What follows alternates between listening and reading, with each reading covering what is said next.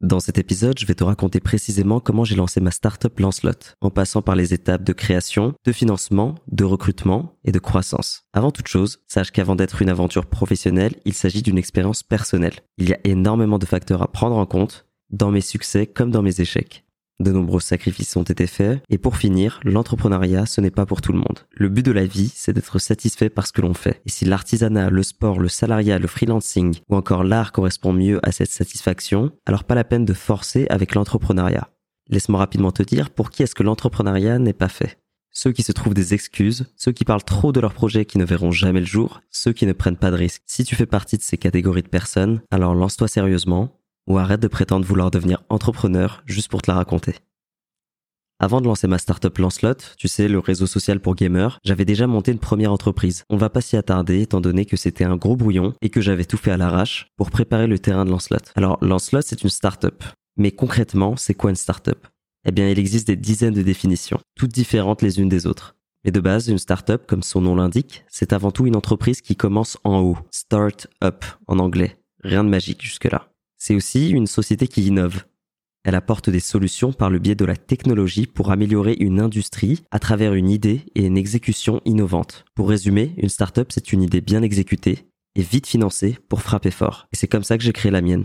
Attention, dans cet épisode, je ne parle pas de la création de mon application, mais bien de ma startup. Je te réserve un épisode complet sur la création d'une application à partir de zéro. Pour avancer dans la création de ma startup, j'ai commencé avec les moyens du bord. Avec mes anciens associés, on crée le design de l'application on présente ça à des investisseurs, un groupe de business angels. Personnellement, je ne pourrais plus recommander cette pratique. Ces groupes existent pour permettre à plusieurs personnes ayant beaucoup d'argent d'investir qu'une petite somme chacun pour obtenir un gros financement à plusieurs à la fin. C'est une façon pour eux de défiscaliser, minimiser les risques et avoir leur mot à dire dans chacune des décisions comme si c'était eux qui cravachaient toute la journée. Bref, à ce moment-là, en tout cas, on attire le regard de ces investisseurs qui s'intéressent à Lancelot. Notre objectif était la levée de fonds avec ces investisseurs c'est-à-dire leur faire une offre en pourcentage sur notre business contre une somme en argent de leur part. Et pour ce faire, ils veulent d'abord voir un prototype fonctionnel de l'application et déjà des premiers utilisateurs. Comment créer un prototype et attirer des utilisateurs sans argent? Eh bien, on va en chercher.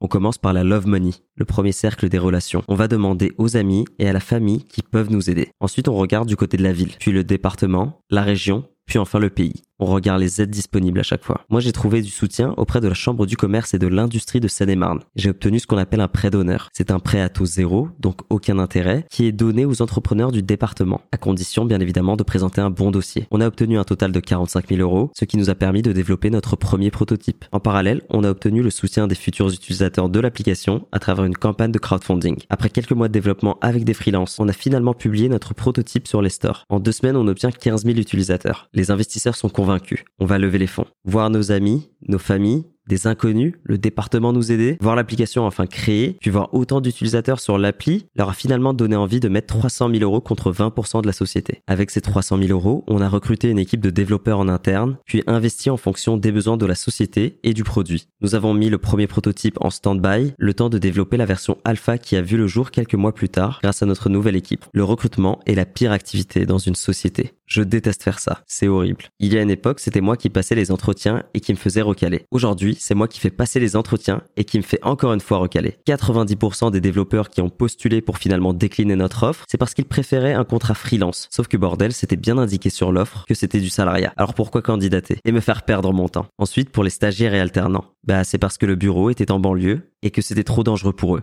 ou alors trop loin. 20 minutes de train, je peux comprendre, ça peut paraître beaucoup pour cette nouvelle génération. Donc bref, au final, on a eu la chance d'avoir eu des recommandations de la part de notre CTO qui nous a suggéré des amis de sa promo et c'est comme ça qu'on a monté notre roster uniquement avec nos proches. Si personne ne voulait nous rejoindre, alors on n'allait plus inviter personne d'externe. Non, je rigole. Un jour, j'ai recruté un stagiaire qui faisait semblant d'être malade, mais on l'a grillé et on l'a viré. Bon, l'appli fonctionnait du feu de Dieu, mais on ne réalisait pas encore beaucoup de chiffres d'affaires. Nos investisseurs ont remis la main à la pâte et on relève 300 000 euros. Notre objectif à ce moment-là, que ce soit clair pour tout le monde, ce n'est pas de réaliser de l'argent, mais de créer un produit qui attire assez d'utilisateurs pour ensuite trouver un business model viable pour rentabiliser à terme. Et c'est exactement ce qu'on avait fait. En 15 mois, c'était 800 000 utilisateurs sur l'application et au final, quand même 120 000 euros de chiffre d'affaires. C'est littéralement comme ça que les plus grosses startups ont fonctionné. Il suffit de regarder du côté de Twitter, Uber, Netflix, Facebook. Enfin bref, vous connaissez la suite de l'histoire. Les investisseurs veulent de l'argent. Nous, l'argent, c'est pas pour tout de suite. En France, c'est bien beau d'avoir des chiffres, des utilisateurs, des preuves, de bonnes statistiques, ce que tu veux, mais il faut toujours un truc en plus, un truc que je n'avais pas à ce moment-là. Alors on reviendra plus fort. En attendant, je mets mon expérience au profit de ceux qui sont prêts à reprendre mon combat en évitant mes erreurs. Si tu as des questions concernant les points abordés dans cet épisode de Pas Finito, tu peux toujours m'écrire sur Instagram en DM. Sinon, je compte sur toi comme toujours pour parler du podcast à tes amis porteurs de projets. Je te souhaite une bonne semaine, un bon dimanche et à la semaine prochaine, 10h.